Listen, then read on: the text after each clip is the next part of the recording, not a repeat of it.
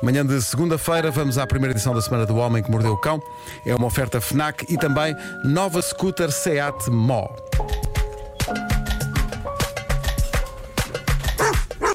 O homem que mordeu o cão traz-te o fim do mundo em cuecas, com histórias marrecas, cabeludas ou carecas. Do nada das por ti a pensar, elecas, elecas, elecas, elecas,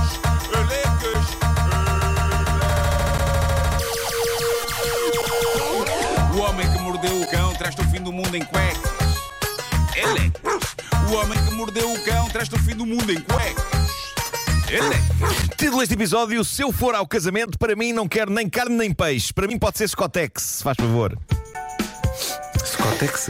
Sim, sim. Ah, nós gostamos de prestar tributo nesta rubrica a pessoas que apreciam comer coisas que normalmente um ser humano não come. E recordo que em tempos falámos aqui do rei disso, não é? O francês conhecido como Monsieur Manges tu. É pá, já morreu um bocadinho. É verdade, paz à sua alma. É. Mas também não tinha nada que andar a comer aviões. Mas também, É, exato, com a, com a dieta que praticava. Quer dizer. Pá, ele, ele- e muitos anos viveu ele. Muitos anos viveu ele a comer eh, coisas. E morreu o quê? Eh, Morreu de hélice? Com ela encravada. Então, próximo dia, olha, senhor, temos aqui um Cessna. Sucesso na Um. Cessna que está aqui.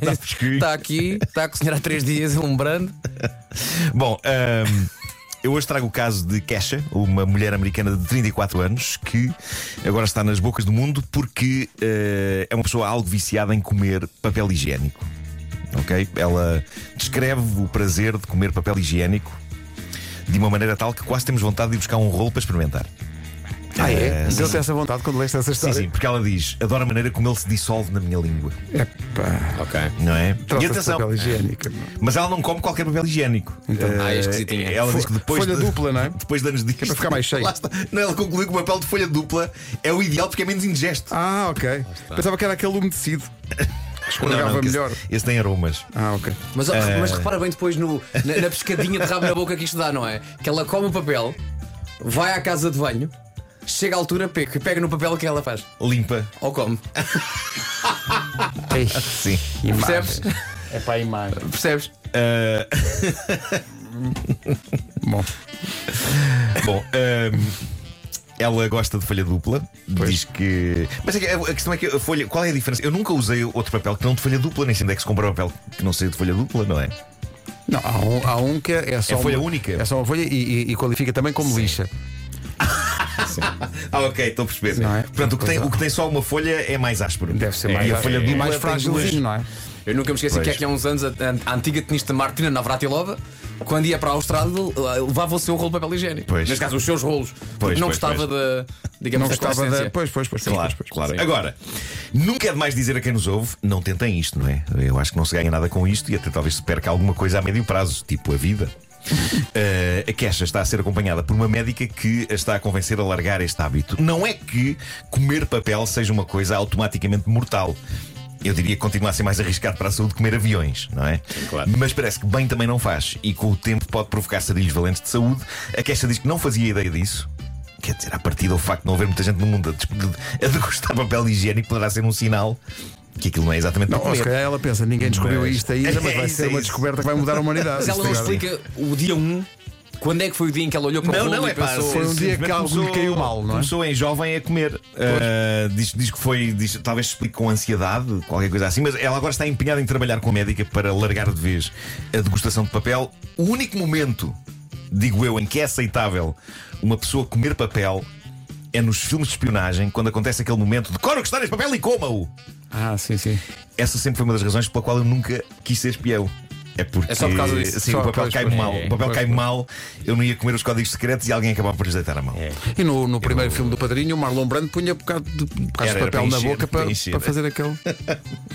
Mas sempre que eu vejo em filmes clássicos de espionagem fixo o que está nesse papel e coma-o, a única coisa que eu penso é: mas ninguém ali tem um fósforo! Queimem a porcaria do papel, porque é que é um desgraçado tem que comer uma folha. Olha que o Poirot, uma vez, no Crime Expresso do Oriente, Hum. conseguiu decifrar papel queimado usando umas coisas para chapéus. Ah, pois é, pois é. Por isso é melhor comer. Ou então passem a fornecer códigos e mensagens secretas escritos em empadas. Ah, empadas de A galinha. pessoa fixa o que tem de fixar e come a empada. Pois, pois, Pode ser uma empada qualquer coisa. Pois. Bom. E agora, a história extraordinária de um pedido de casamento que deve ser tido em conta como o melhor exemplo de como não fazer um pedido de casamento.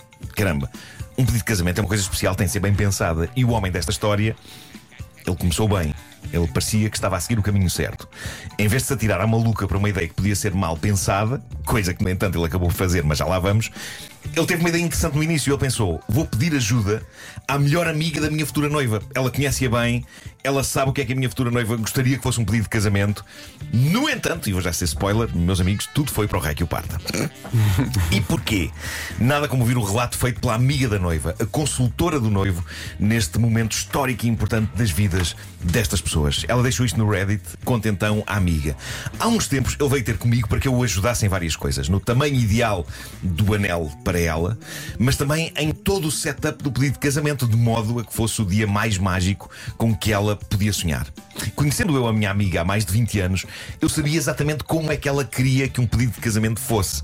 Por isso, passei os últimos meses a fornecer-lhe, a ele, informação detalhada através de mensagens de texto e também através de chamadas telefónicas. E cheguei até ao ponto de discretamente perceber qual o anel que ela mais gostava que fosse o seu anel de noivado. Pá, portanto, não faltava informação ao tipo, isto não podia falhar.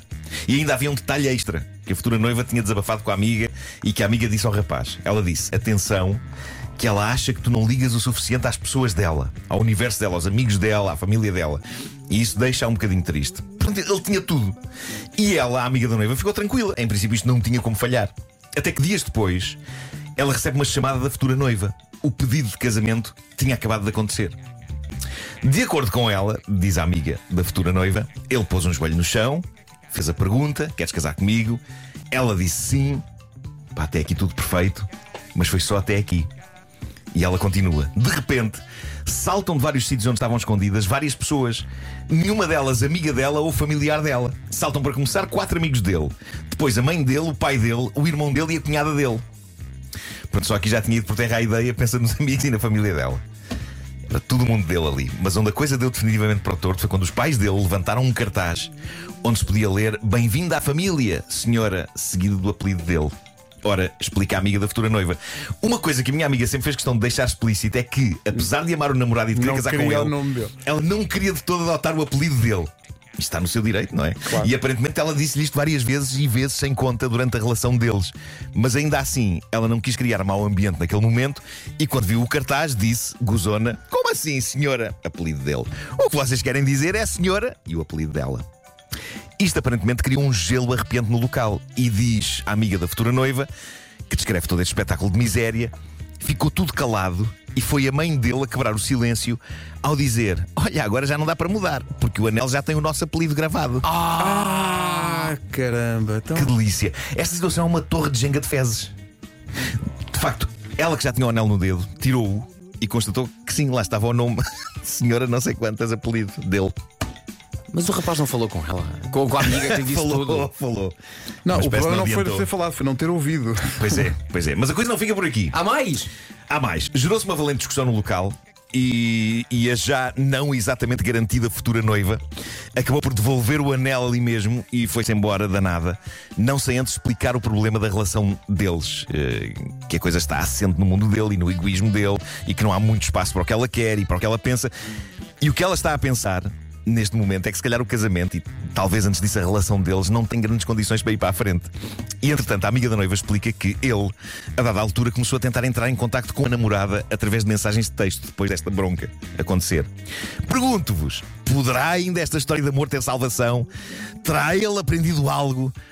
O que dizia este rapaz nas mensagens de texto que enviou à mulher com quem estava a planear casar-se?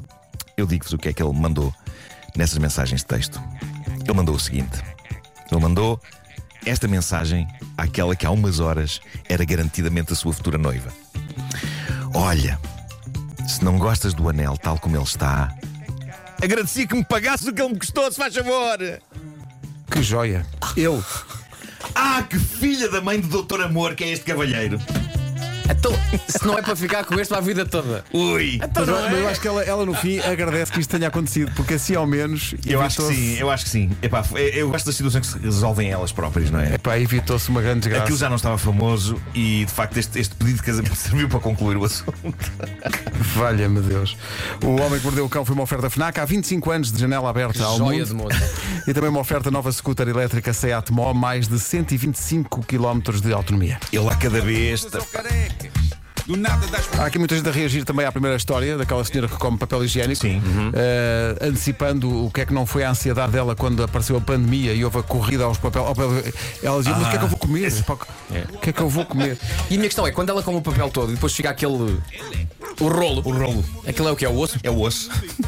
É, o- é exato. Estás ali a roer o osso. Mas também é papel. Também é papel. Também não é? Mas aquele não. Mas aquele não é higiênico. Não, Olha, não, não. e ela chamava-se Kesha, né? e, e houve aqui ouvintes a dizer também, e a lembrar uma, uma magnífica entrevista a uma miúda chamada Kesha, e que em 2009 fez uma música chamada TikTok. É verdade. Eh, e perguntaram no outro dia: então, mas não pinga nada agora que isto. E ela, não, não, nunca me ocorreu. Nunca me ocorreu. ela fez uma música chamada Não TikTok. registou, agora não tem razões de queixa. É.